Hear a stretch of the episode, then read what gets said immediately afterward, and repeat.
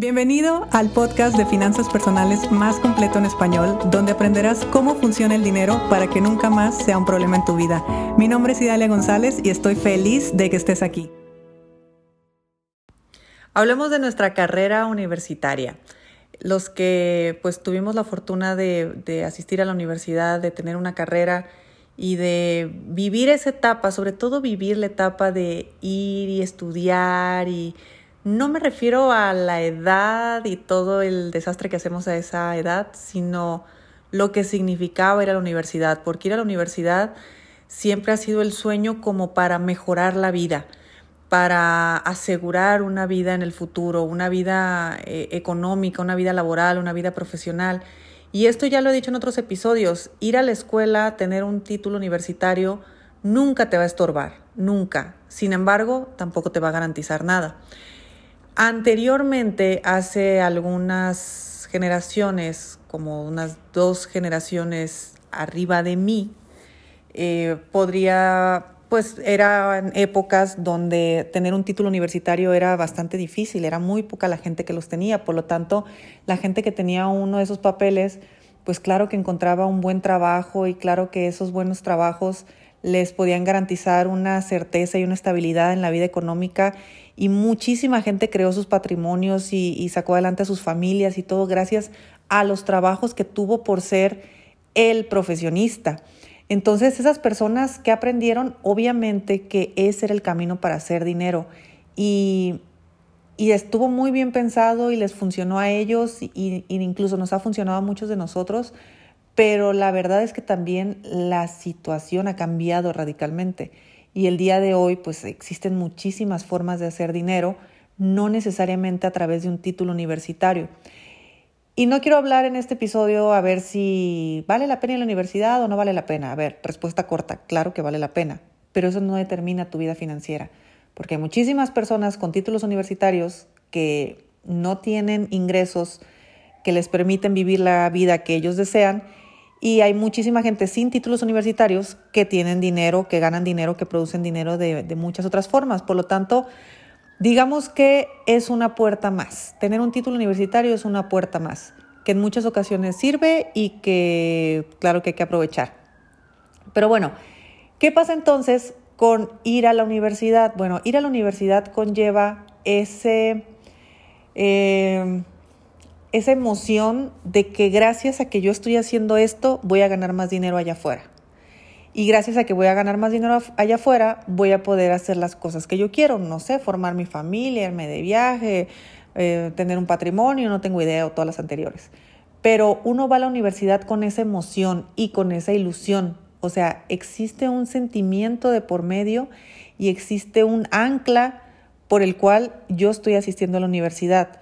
Yo particularmente, Idalia, no hubiera asistido a la universidad si no hubiera tenido la ilusión que gracias a eso que estaba estudiando iba a tener un mejor futuro. ¿Por qué? Pues porque yo vengo de esos padres, de esa generación, donde el, mejor futuro se construía gracias a un título universitario. Entonces, aquí hay varios temas. ¿Por qué hay gente que hace dinero solamente con su profesión y hay gente que no puede hacer dinero con su profesión? El segundo caso es el mío, no porque no pueda, es porque decidí no hacerlo.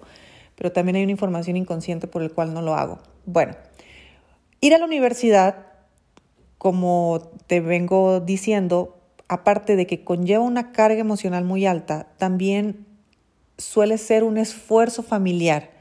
Ese esfuerzo familiar a veces es económico, a veces es moral, a veces es anímico, no tengo idea, pero siempre hay un apoyo emocional eh, cuando se va a asistir a la universidad. O sea, siempre tiene que haber un soporte por parte de la familia hacia ese chico que, que está eh, iniciando su vida, su vida universitaria. Y aquí hay muchas cosas. Por ejemplo, al niño que desde chiquito le dijeron va a ser doctor como su papá. Entonces, si va a ser doctor como su papá, el chico va a ir a la universidad con toda la carga emocional y todo el compromiso moral de que por fin llegó su momento de cumplir ese, ese mandato familiar y ahora sí ser como su papá. Entonces lo ha metido, lo tiene tan grabado, tan dentro de él, que nunca ni siquiera se pudo plantear si la medicina le gustaba o no le gustaba. Simplemente lo que había que hacer. Y te digo medicina por decirte cualquier otra profesión.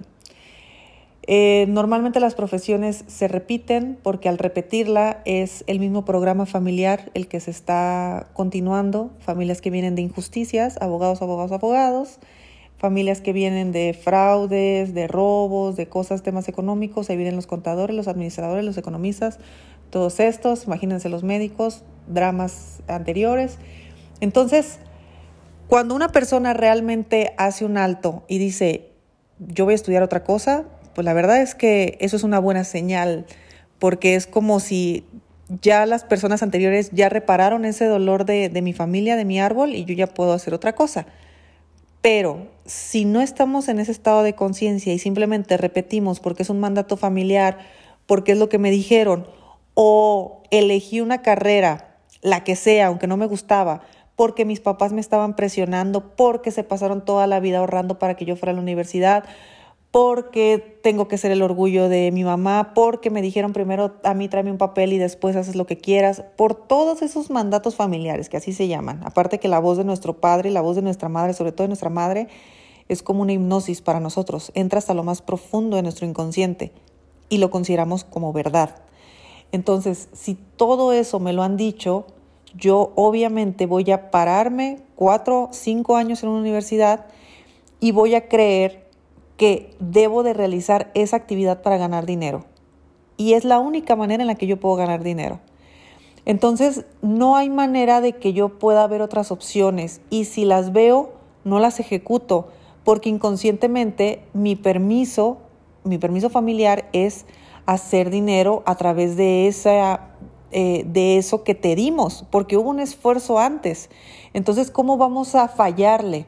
Si tanto tiempo ahorraron, si tanto se esforzaron, si tanto hicieron para que yo pudiera tener este título, ni modo decir que no voy a hacer dinero con él o de que voy a trabajar en otra cosa. Entonces, por esos mandatos es que sí o sí necesitamos hacer dinero con nuestra carrera o por lo menos necesitamos trabajar en nuestra carrera, porque a veces ni trabajando hacemos dinero, pero bueno, son cosas que pasan. Así que tú pregúntate si la carrera que tú tienes la elegiste tú la elegiste porque era lo menos peor, la elegiste porque era lo que había en las universidades que estaban cerca, o si fue eh, una repetición de alguna de las profesiones que tienen alguno de tus padres. Siempre, acuérdate que siempre actuamos dependiendo de la interpretación que le estamos dando a lo que sucede. Entonces, si yo interpreto que hay un esfuerzo, que hay un sacrificio y que hay algo, que mi familia que tanto me ama hizo por mí, pues yo por lo menos lo mínimo que puedo hacer es corresponder y ser ese gran abogado que quería mi mamá, ese gran doctor que quería mi papá, y ya, y ahí nos quedamos. Listo, eso no está mal, simplemente es para que veas si esa decisión fue tuya o fue una decisión influenciada por tu entorno, que un 99% voy a estar segura que estuvo influenciada por tu entorno. Ahora, estas personas batallan mucho para hacer dinero de otras formas diferentes a las que no sea su carrera. Eh, y en gran parte tiene que ver con el último papel que les dan. Porque una de las cosas que más nos repiten es el papel, el título, el título, el título. O sea, resulta que te aventaste cinco años estudiando, pero si no tienes el título no vales nada. No, claro que sí. Vales cinco años de estudio. Por supuesto, ¿cómo va a venir un papel a decirte lo que tú eres o lo que tú sabes? No, para nada. A ver, eso lo digo y lo veo yo eh, desde esta posición.